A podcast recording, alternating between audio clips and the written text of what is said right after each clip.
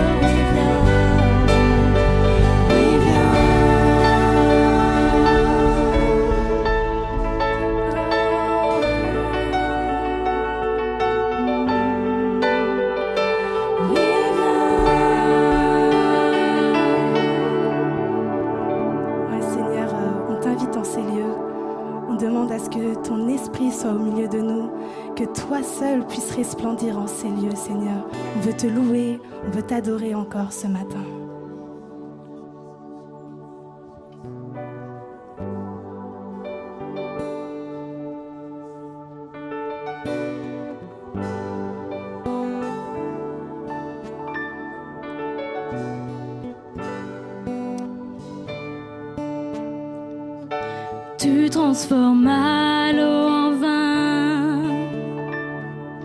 toucha les yeux.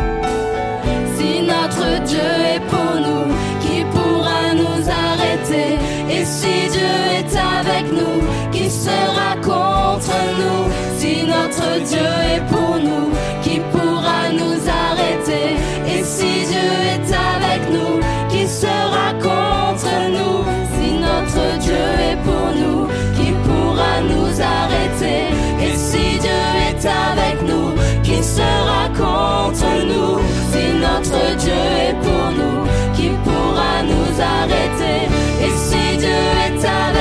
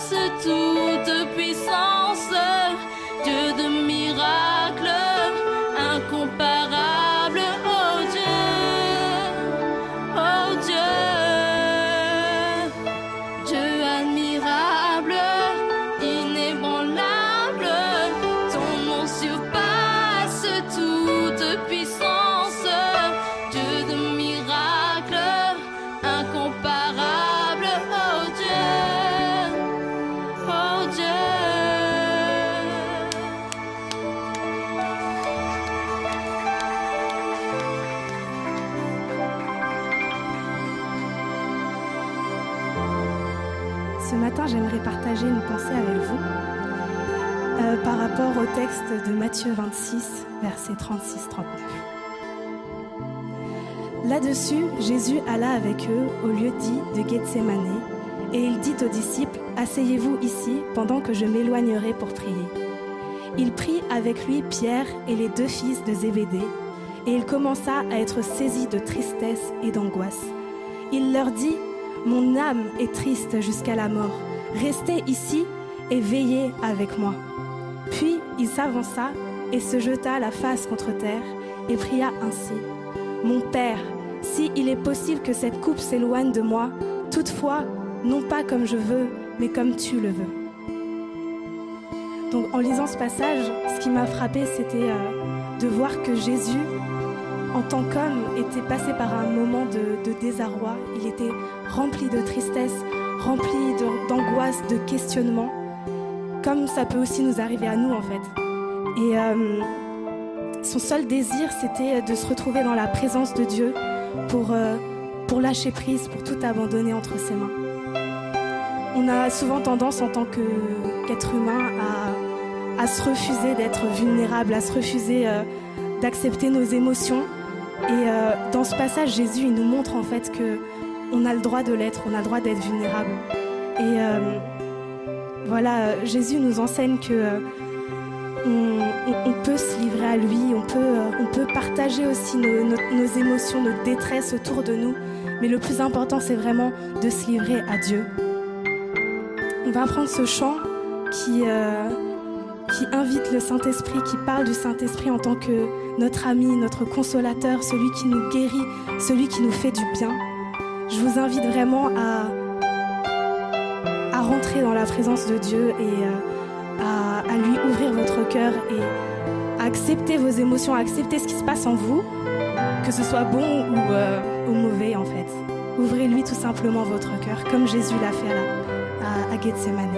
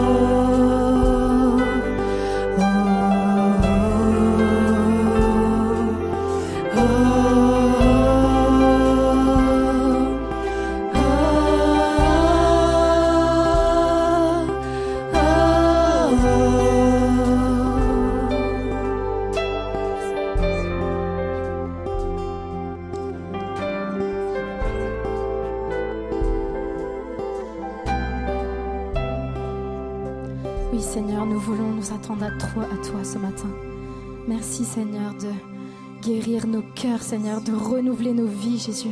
Merci parce que tu poses ta main sur chacun d'entre nous ce matin.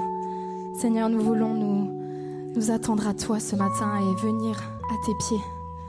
Merci Seigneur parce que tu guéris vraiment, Jésus. Je viens vers toi dans le secret, en ta présence. Je veux rester,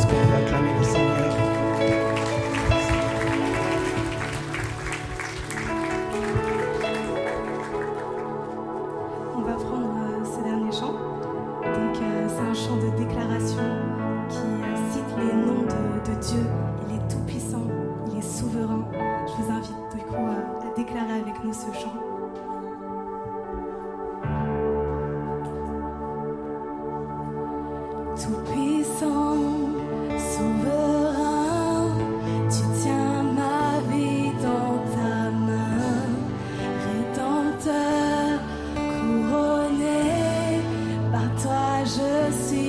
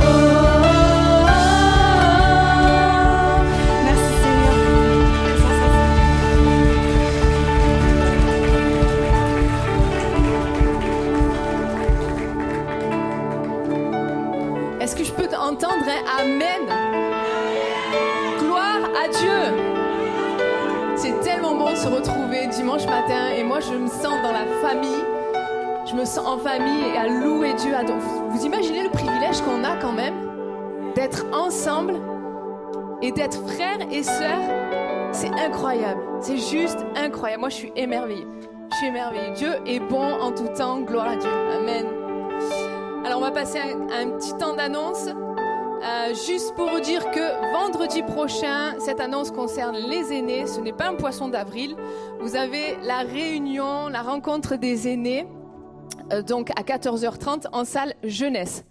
Notez bien ce rendez-vous. Ceux qui se sentent aînés, euh, honorés, venez à 14h30. Franchement, c'est des temps où on se ressource et on se fait du bien. On va vous passer une euh, vidéo en espérant qu'elle est prête.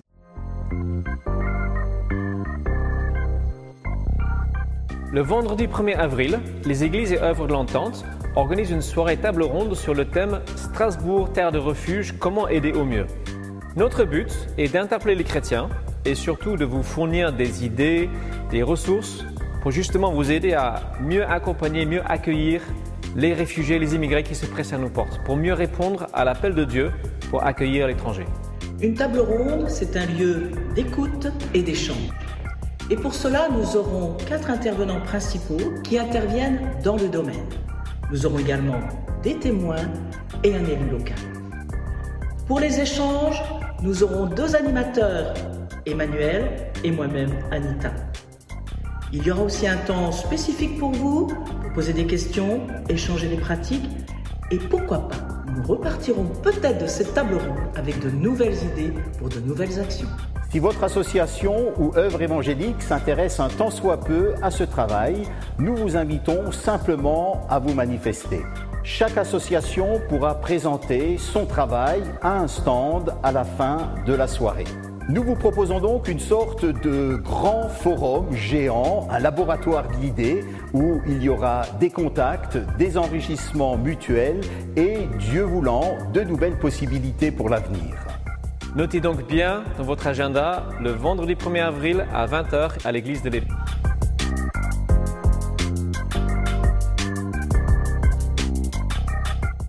Voilà, je pense que l'annonce, elle est claire. Vendredi 1er avril à 20h ici. Une autre annonce, nous aurons une semaine de jeûne et prière qui va débuter le lundi 11 avril à 19h30 et qui se terminera le jeudi soir à 19h30. Pourquoi?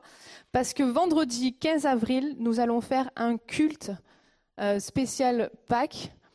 Euh, donc euh, ici, le matin, le vendredi matin, le 15, c'est férié. Alors je sais que c'est un grand week-end. Souvent, on se rassemble, on se retrouve en famille, mais on peut se retrouver en famille ici. Et ce sera suivi d'un agape à midi. Il, y aura, il sera organisé le dimanche 2 avril une vente de gâteaux par les ados parce qu'il y a un camp qui va se dérouler euh, le 3-4 juin. C'est Cap Est en fait, et les ados vont vendre des gâteaux pour pouvoir subventionner ce camp. Donc préparez vos porte-monnaies, je pense qu'ils vont faire de bons gâteaux la semaine prochaine.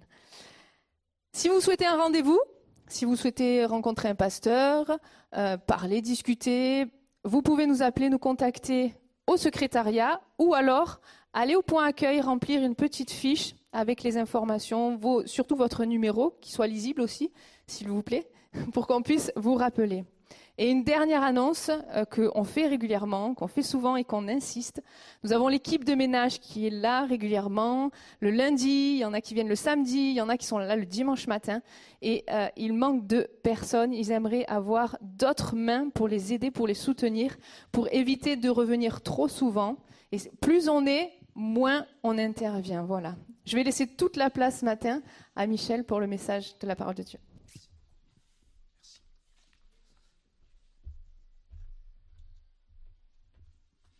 Bonjour à tous. Je suis heureux d'être avec vous ce matin pour euh, ce temps de culte, en priant pour qu'il nous aide à retrouver des forces nouvelles pour euh, les temps particuliers dans lesquels nous sommes. Le monde se déchire entre menaces terroristes, affrontements de toutes sortes, crises sanitaires, guerre et bruit de guerre la période que nous traversons nous interroge sur notre capacité à surmonter les épreuves. Et c'est précisément de cela que j'aimerais vous parler ce matin, la résilience. La résilience. C'est la capacité pour un individu de surmonter les épreuves de la vie. C'est aussi la force qui lui permet de se relever. C'est bon d'avoir chanté plusieurs chants ce matin dans cette direction, dans cette orientation. C'est aussi la force de rebondir, de prendre un nouveau départ après une épreuve, un deuil, un accident, un traumatisme. La résilience, c'est un mot qui vient du latin résilere, qui veut dire sauter en arrière, d'où l'emploi du verbe rebondir. Les synonymes de résilience sont endurance, ténacité, persévérance. Au fond, la résilience est un processus qui permet à une personne ou même à un groupe ayant subi un traumatisme de se reconstruire. L'idée de résilience, et on va entrer tout à l'heure dans le vif du sujet avec une perspective biblique, bien sûr, une approche pastorale. L'idée de résilience apparaît en 1982. Le mot est utilisé par Amy Werner, c'est une psychologue américaine qui a suivi 700 enfants, des enfants sans famille, sans école, des enfants qui vivaient dans la rue, victimes d'agressions physiques, ou sexuelle.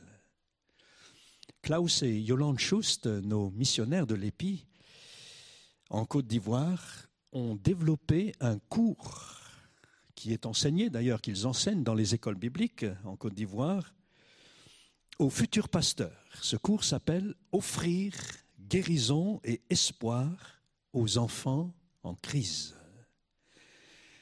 Et il est fondamental de bien comprendre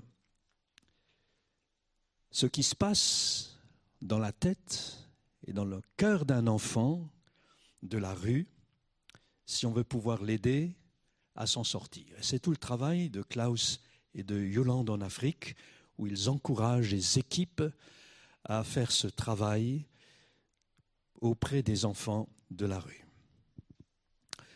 Cette semaine, nous étions avec les collègues pasteurs des Assemblées de Dieu, c'est notre union d'église, nous étions à Montluçon, et notre collègue, le pasteur Claude Huot, qui est pasteur à Nancy, qui est aussi le président de l'Action évangélique de Pentecôte, c'est une organisation un petit peu calée sur, à plus petite échelle bien sûr, mais calée sur euh, l'action de portes ouvertes.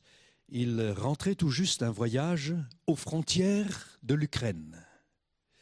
Il nous a montré une vidéo qu'il a tournée dans laquelle on voit des enfants, des femmes, les mamans, qui ont tout perdu, déracinés, fracassés.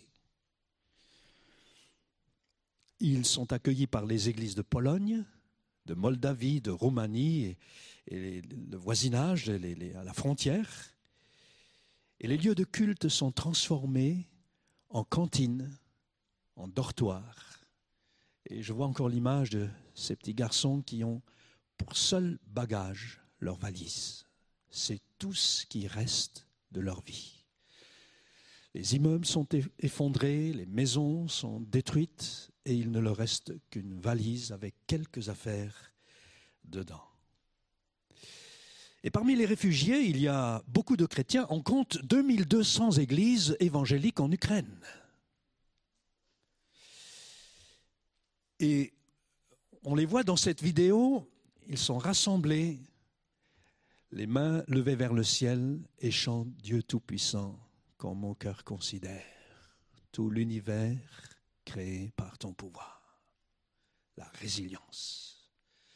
Dieu accorde sa grâce pour que ces hommes, ces femmes, ces enfants puissent petit à petit être accompagnés vers, vers la résilience, vers une reconstruction. Quelle formidable leçon. Quelle formidable leçon. Ça permet de relativiser les choses dans nos propres vies. Alors la Bible nous parle de résilience, même si elle n'utilise pas le même vocabulaire. Et donc dans l'approche pastorale, qui est la mienne, et dans une perspective biblique, le verbe qui me vient à l'esprit, c'est le verbe se relever. Et je crois que ce matin, Dieu est parmi nous pour nous aider à nous relever. Je crois que plusieurs ont besoin de restauration, ont besoin de reconstruction, ont besoin de se relever. C'est l'expérience de David qui utilise dans ses psaumes ce verbe relever. Par exemple, au psaume 3 et au verset 4, il dira, Mais toi, ô Éternel, tu es mon bouclier, tu es ma gloire, et tu relèves ma tête. Au psaume 30 encore, au verset 2, il dira, Je proclame ta grandeur éternelle, car tu m'as relevé. La plupart de ces psaumes ont été écrits dans des contextes, dans des situations dramatiques, où il était dans l'angoisse, dans la détresse. Au psaume 89, il écrit au verset 18, C'est ta faveur qui relève notre force. Mes amis, Personne n'est épargné dans la vie. Personne. Personne n'est épargné par les épreuves. Et nous pouvons tous connaître à un moment ou un autre des chocs, des traumatismes, des séparations, des deuils, des accidents. Et nous pouvons tous être affectés par la maladie, par la séparation, par le chômage, par des changements, par des mauvaises nouvelles, que sais-je encore par des échecs et des défaites.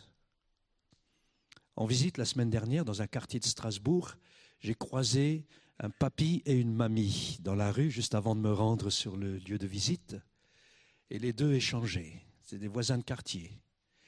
Ils se disaient, tu te rends compte? Et si les missiles venaient jusque chez nous?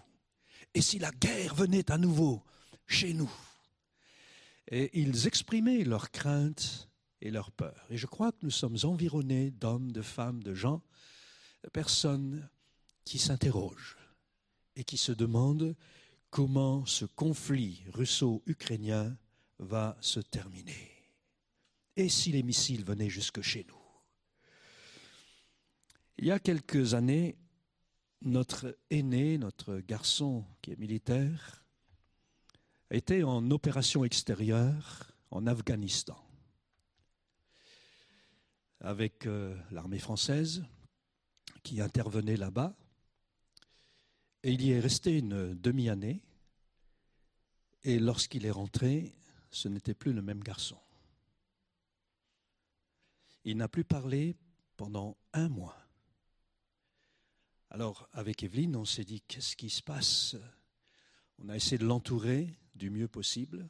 Il a été accompagné par des professionnels et, et l'armée dispose euh, professionnel pour accompagner ces traumatismes. Et quand on va dans les abris une vingtaine de fois par jour, un jour, par exemple, il sortait de la douche en disant Maman, passe-moi mon gilet pare-balles. Il ne savait plus où il était exactement. Et on a eu peur. Et à force d'être entouré, d'être accompagné, il a refait surface. Et aujourd'hui, tous ces chocs sont intégrés. le traumatisme, en fin de compte, reste avec nous. Il est là. Et on peut y faire face. Et on peut être aidé, on peut être accompagné. Et Dieu est fidèle pour nous aider à nous en sortir. Ce qu'il a vécu était insupportable et ce que les enfants ukrainiens vivent et ont vu est tout juste inhumain. C'est inhumain. Les sportifs aussi, professionnels, avant de reprendre leur match, ont l'habitude de visionner des enregistrements. Lorsqu'il y a une défaite, ils regardent les enregistrements et c'est douloureux sur le moment parce que on est obligé de voir les erreurs, les fautes, les failles. Et je crois que pour s'en sortir vraiment, c'est important de regarder la réalité en face. La Bible ne tait pas et Dieu ne tait pas la souffrance. Elle est là. C'est une réalité. Et lorsqu'on a des erreurs, lorsqu'on a fait des fautes, je crois que c'est important qu'on puisse les regarder en face. Et ces équipes sportives regardent cela et apprennent de ces erreurs et construisent ensuite une nouvelle stratégie. Restons dans la Bible avec euh, ce texte dans Hébreu au chapitre 10 et au verset 35. Alors je n'ai pas la prétention d'être complet, bien sûr, mais au moins de vous donner quelques pistes pour qu'à la fin de ce culte, vous puissiez dire oui Seigneur, moi je crois que tu es celui qui peut m'aider à me reconstruire. Hébreu chapitre 10, verset 35. N'abandonnez donc pas votre assurance, qui est porteuse d'une grande récompense. Oui, vous avez besoin de persévérance pour accomplir la volonté de Dieu et obtenir ainsi ce qui vous est promis. Et je crois que la saison actuelle nécessite de notre part du courage, de la ténacité, de l'endurance et de la persévérance. Le mot persévérer, persévérance apparaît plus d'une trentaine de fois dans le Nouveau Testament. Et la vraie foi, mes amis, elle s'accompagne aussi de persévérance. Plusieurs fois dans l'Assemblée, nous avons été alertés euh, par des paroles prophétiques que des temps difficiles nous attendaient. Et je ne pense pas être prophète en vous disant que nous risquons d'aller vers des situations de plus en plus difficiles, de plus en plus compliquées, de plus en plus douloureuses. Il me semble que le Seigneur est en train de nous accompagner, de nous alerter et de nous préparer. Lorsqu'on lit la fin de l'Évangile, dans les discours qu'on appelle eschatologiques, les discours de la fin des temps, Jésus nous rend attentifs qu'il y aura euh, des guerres et des bruits de guerre et des persécutions, etc. Il nous avertit en nous disant, quand vous verrez ces choses, redressez votre tête, car votre délivrance proche. Redressez votre tête. Autrement dit, soyez résilient. La résilience, c'est un apprentissage. Elle se forge au contact des épreuves, elle se développe au quotidien face aux difficultés. Alors, je vous ai parlé d'Amy Werner, bien sûr. Euh, je pourrais aussi vous parler, dans la fin des années 90, d'un homme euh, Boris Cyrulnik, c'est un juif polonais qui a développé aussi la notion de résilience. À partir de l'observation de survivants, euh, ses parents sont morts à Auschwitz, dans les camps de concentration. Il a fait ses études, euh, il a fait des, recherches et des travaux sur les survivants, donc, et lui-même avait cinq ans lorsque ses parents sont décédés, et ses recherches montrent comment les victimes ont été capables de surmonter les souffrances de la Shoah? Je pensais que c'est important quand même de signaler cela. Mais vous pouvez retrouver tout cela sur Internet en tapant euh, Boris, euh, euh, je ne vais pas écorcher son nom, Boris Cyrulnik, voilà, Cyrulnik. La résilience est donc un apprentissage. Elle se forge au contact des épreuves, elle se développe au quotidien face aux difficultés.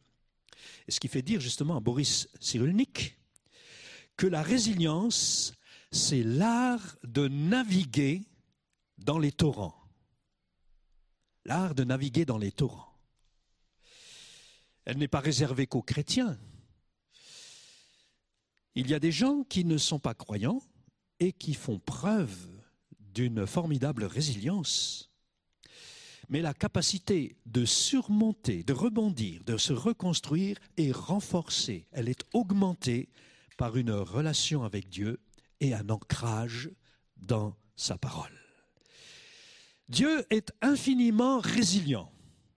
Il a démontré sa puissance de résilience en ressuscitant Jésus. Il l'a relevé. Et la résurrection de Jésus, au fond, c'est le plus grand rebondissement de toute l'histoire. Euh, la prière de l'apôtre Paul, par exemple, est une indication. Euh, euh, je lis Éphésiens au chapitre 1er, verset 18. Éphésiens 1er, verset 18. Je prie que Dieu illumine les yeux de votre cœur pour que vous sachiez quelle est l'espérance qui s'attache à son appel, quelle est la richesse de son glorieux héritage au milieu des saints et quelle est l'infinie grandeur de sa puissance qui se manifeste avec efficacité par le pouvoir de sa force envers nous qui croyons.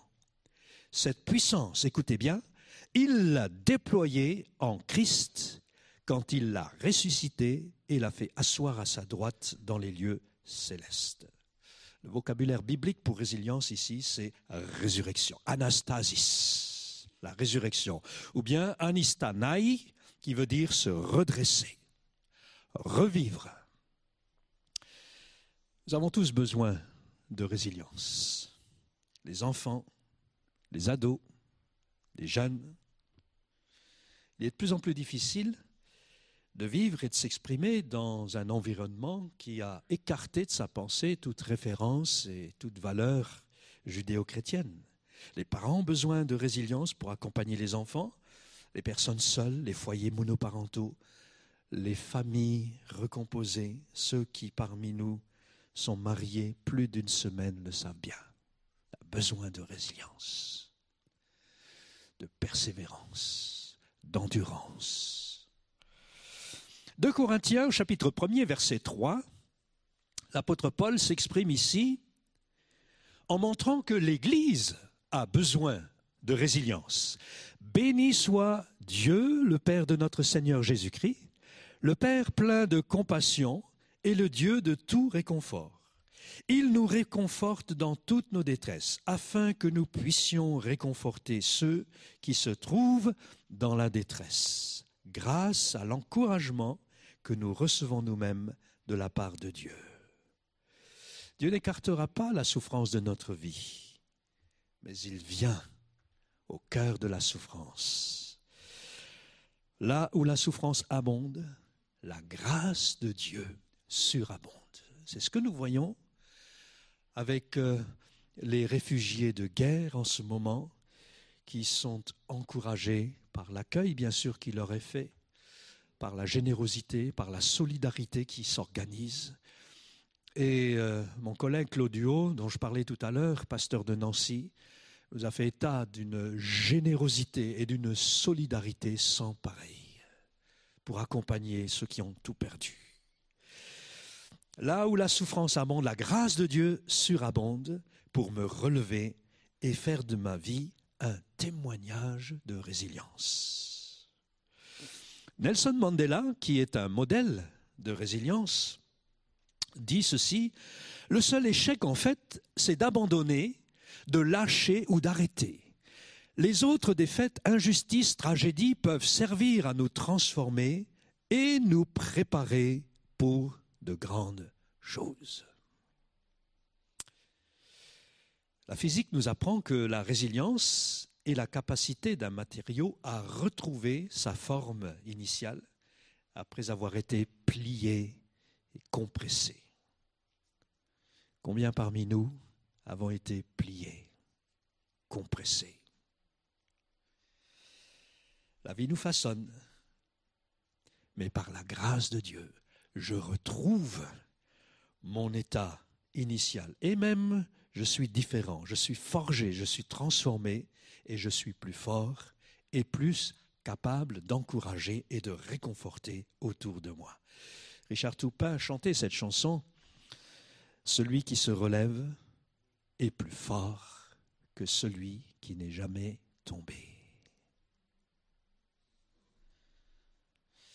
Le disciple de Jésus comprend qu'avec Dieu, nous pouvons changer l'adversité en opportunité.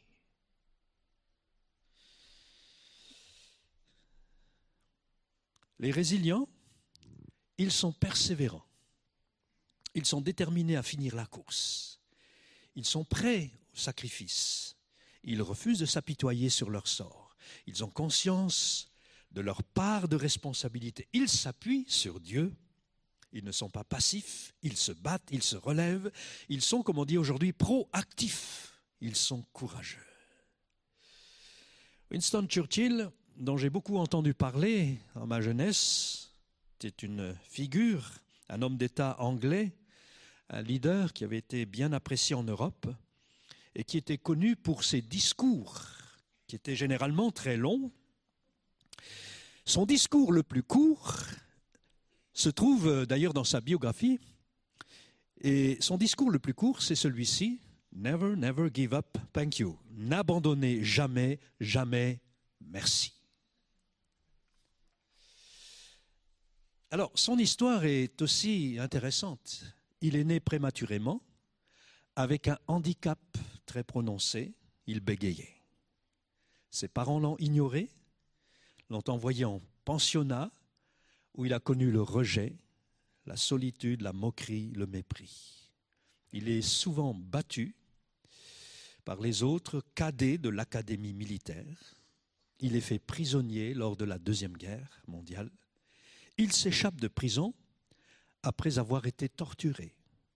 Il s'engage en politique, connaît des échecs, et en 1940, il est nommé Premier ministre. En 1941, il visite l'école de son enfance. Il est dans la cour de l'école, là même où il s'est pris de nombreux coups. Et là, il est envahi par l'émotion. Lui qui était tout sauf un émotionnel. La foule est autour de lui et attend un discours. Et c'est là qu'il dit, n'abandonnez jamais, jamais, merci. Exemple de résilience. L'apôtre Paul écrit aux Philippiens en leur disant, Philippiens chapitre 1er, verset 6, Je suis persuadé que celui qui a commencé en vous cette bonne œuvre la poursuivra jusqu'à son terme, jusqu'au jour de Jésus-Christ. En effet, ce que Dieu a commencé avec toi, avec moi, mon frère, ma sœur, ce que Dieu a commencé, il l'achèvera, il l'ira jusqu'au bout. Et c'est bon d'avoir chanté tout à l'heure, ma vie est entre tes mains. Ma vie est entre tes mains. C'est ce que dira David aussi. Mes destinées sont dans ta main. Non, je ne suis pas perdu quelque part, je ne suis pas oublié, je ne suis pas abandonné, je ne suis pas rejeté. Je suis entre les mains du Seigneur. Ce que Dieu a commencé, il l'achèvera. Alors la résilience, ce n'est pas la résignation. On fait avec, c'est comme ça, que voulez-vous? Non. La résilience, ce n'est pas non plus du fatalisme, qui sera, sera, inshallah. Non. La résilience, ce n'est pas non plus le déni de la souffrance. La souffrance est une réalité. Mais la résilience est comme un travail intérieur un processus, un cheminement qui implique une démarche, des efforts, des choix, des décisions qui vont nous aider à nous relever et à faire ce qui est juste. La résilience, au fond, c'est un choix quotidien. C'est un choix. Je ne lâcherai pas. C'est aussi une façon de penser, c'est une façon de vivre, c'est un combat, c'est une marche et même une course. C'est ce que dit l'apôtre Paul. 1 Corinthiens 9 au verset 24. 1 Corinthiens 9 au verset 24. Ne savez-vous pas que les concurrents dans le stade courent tous, mais qu'un seul remporte le prix Courez de manière à le remporter. Tous les athlètes s'imposent toutes sortes de privations et ils le font pour obtenir une couronne qui va se détruire. Mais vous, mais nous, c'est pour une course, c'est pour une couronne indestructible. Moi donc, je cours, mais pas comme à l'aventure, je boxe, mais non pas pour battre l'air. Au contraire, je traite durement mon corps et je le discipline, de peur d'être moi-même disqualifié après avoir prêché aux autres. La résilience, au fond, c'est la capacité de se relever après une chute douloureuse, de reprendre la course et de la terminer avec les honneurs. Ça, c'est la pensée de l'apôtre Paul. Le docteur Denis Charnay, un expert en neurobiologie, a travaillé avec les prisonniers américains de la guerre du Vietnam. Et il a pu identifier, ça m'a intéressé, et je m'intéresse à ces recherches qui sont des, des recherches euh, universitaires, il a pu identifier dix facteurs de résilience qui ont aidé les prisonniers à se relever et à se reconstruire. Je vous les livre, et ça aussi vous pouvez le retrouver sur Internet. Vous tapez Denis Charnay et vous avez plusieurs références par rapport à ces travaux.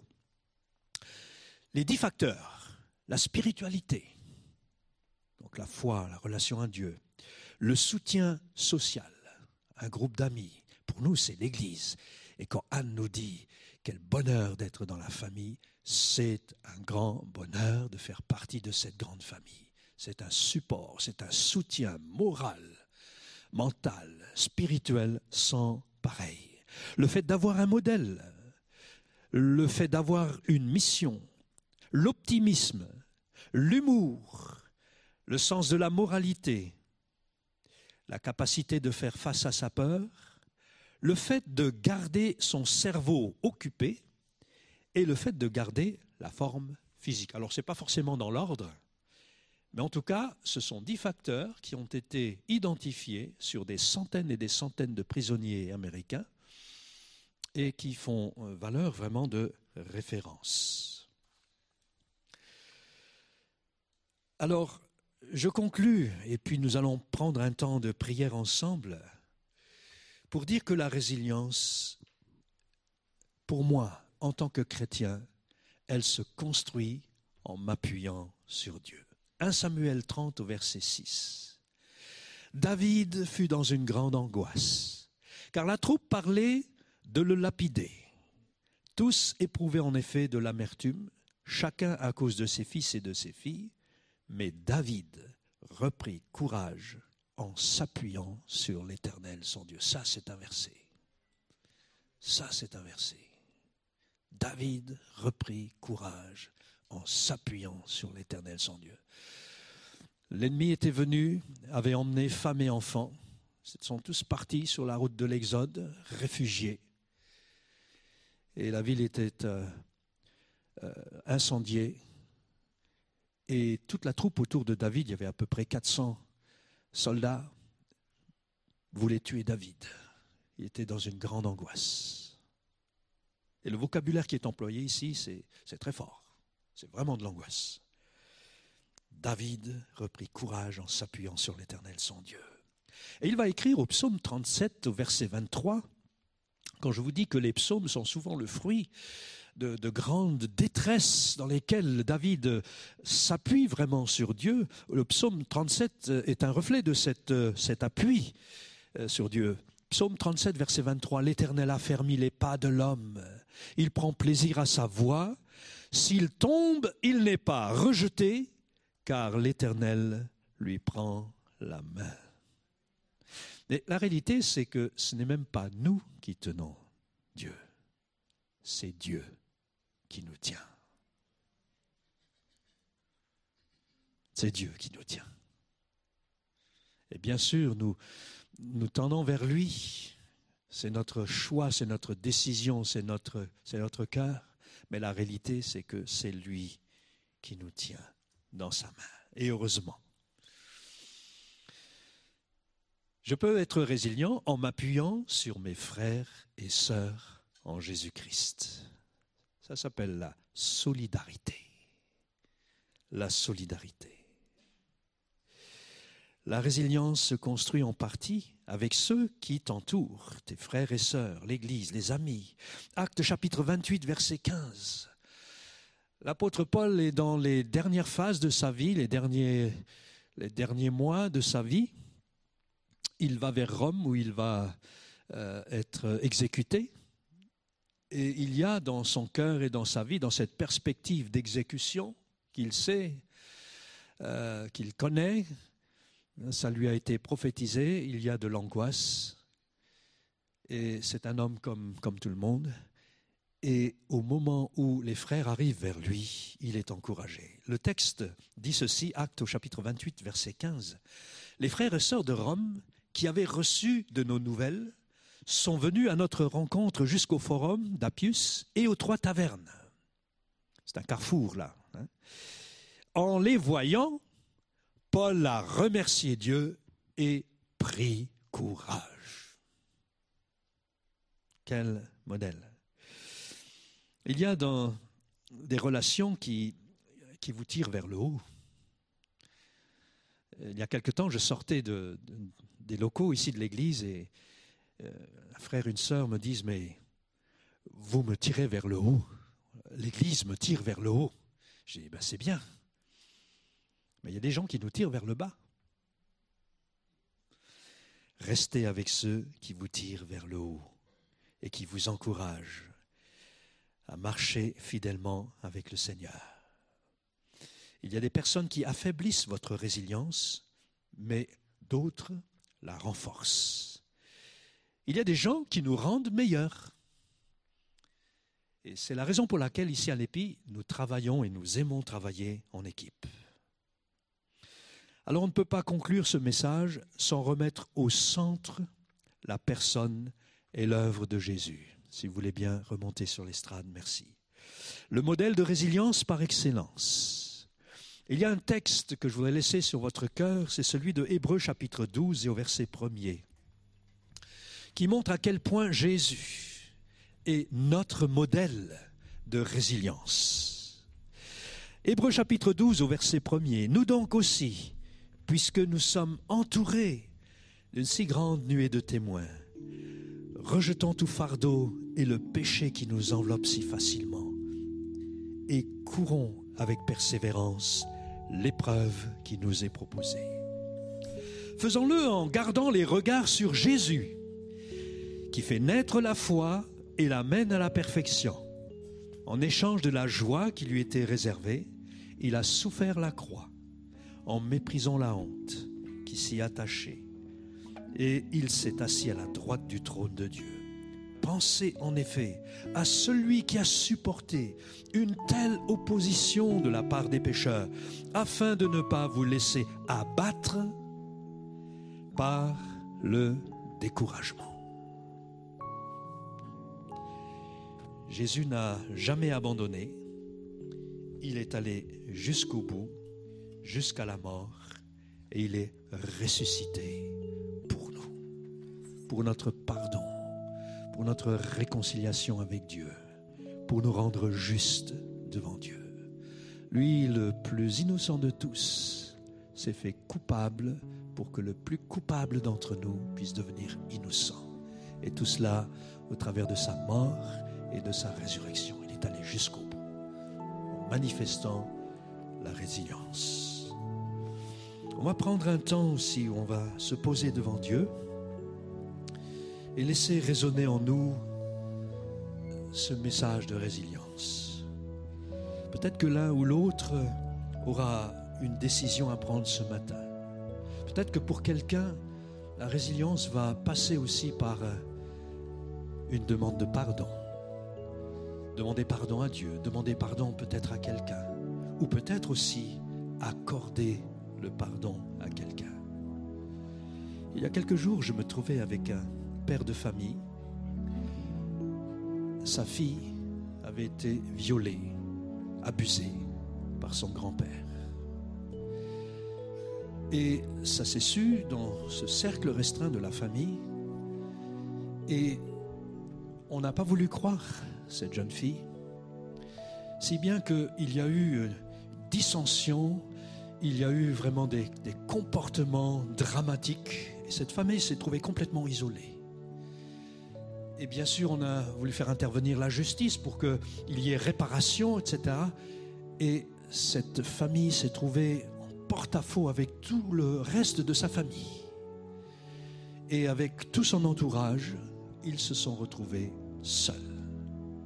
Pendant des années, ils ont lutté pour obtenir gain de cause. Et on n'a pas voulu les croire. Cette famille a été complètement détruite. Et voilà qu'il y a quelque temps, la famille appelle ce père de famille en disant, le grand-père est en train de mourir. Il aimerait vous voir, il aimerait vous dire quelque chose. Alors ce père de famille, connaissant toute la situation, ayant été rejeté par tous, se sentant seul, avec sa famille complètement isolée de tous, s'est rendu au chevet de son père. Et là, ils y étaient en famille, et ce grand-père a demandé pardon à sa petite fille. Dans les larmes, dans les cris, dans la repentance, il y a eu un moment de forte sincérité. Toute la famille était réunie là, dans cette chambre d'hôpital. Tout le monde pleurait. Mais en même temps, ce père de famille m'expliquait qu'il y a eu comme un travail intérieur de restauration et de guérison. Après des années, des années où on ne sait plus parler, on s'est évité, on ne s'adressait plus la parole, où on a été rejeté, après des années, là, dans cette chambre d'hôpital, il y a eu comme une, une forte présence de Dieu, avec un travail qui s'est fait auprès des uns et auprès des autres. Beaucoup de pleurs, beaucoup de larmes. On s'est demandé pardon les uns les autres, on a avoué ce qui a été fait.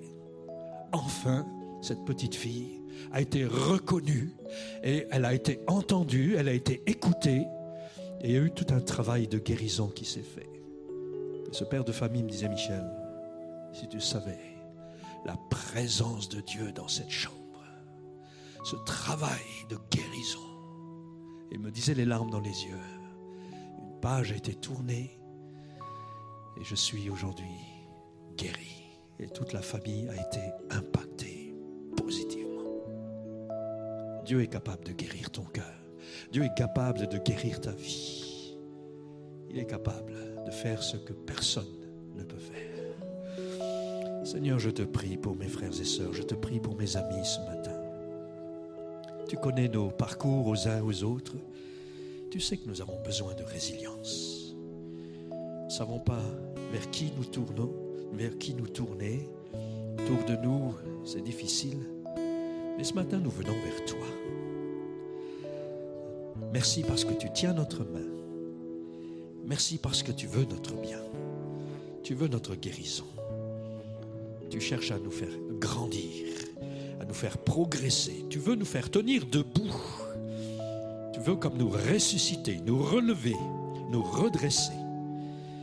Eh bien, merci Seigneur, parce que c'est ton désir.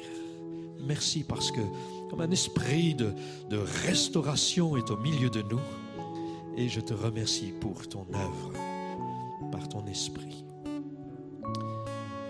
Nous avons peut-être aussi besoin de pardonner. Alors Seigneur, je prie pour que tu accordes cette force, tu accordes le courage de demander pardon, mais peut-être aussi d'aller vers quelqu'un pour demander pardon. Et pour qu'ainsi des relations brisées puissent être restaurées. Viens Seigneur au milieu de nous. Agis. Merci pour ta fidélité. Merci parce que ce que tu as commencé en chacun de nous, tu veux l'achever. Merci pour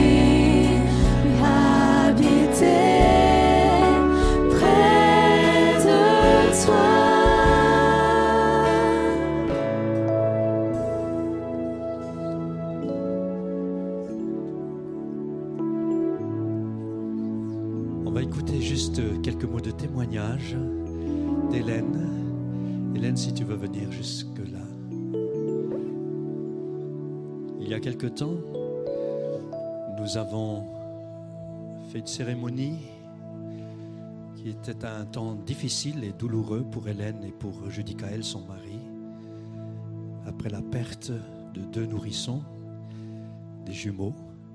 Et Hélène voudrait nous dire quelques mots.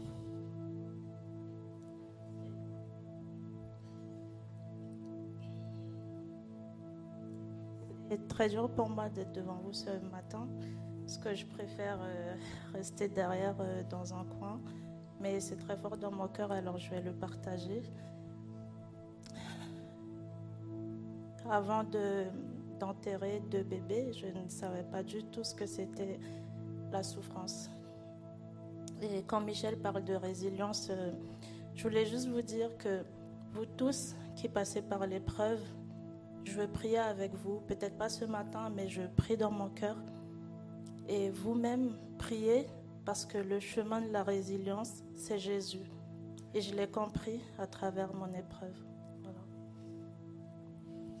Merci Hélène, merci.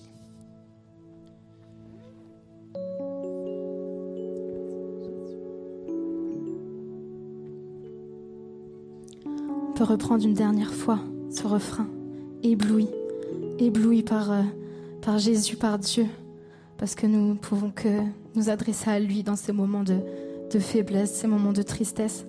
Il n'y a que lui qui peut vous consoler.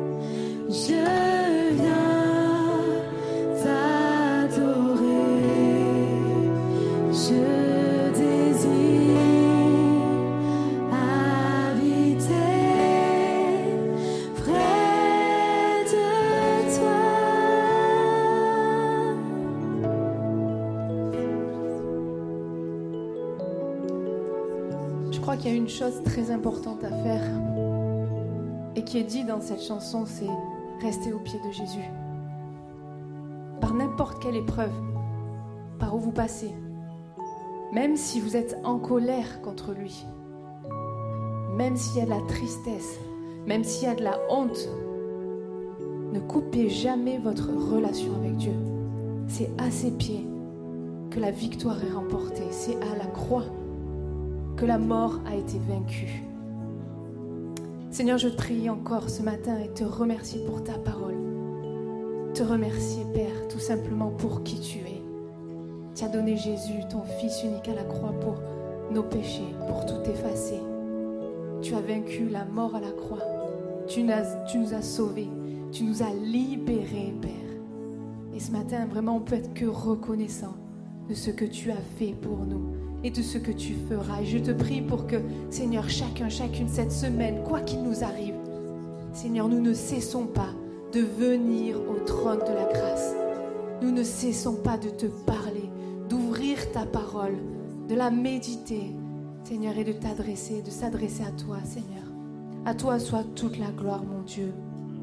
Amen. C'est bon, hein? punaise. Des temps avec Dieu, c'est juste merveilleux. Merci, merci à Michel, merci à l'équipe de Louange.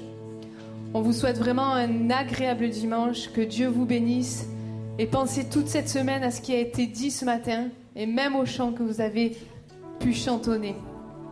Bon dimanche à tous et à la semaine prochaine.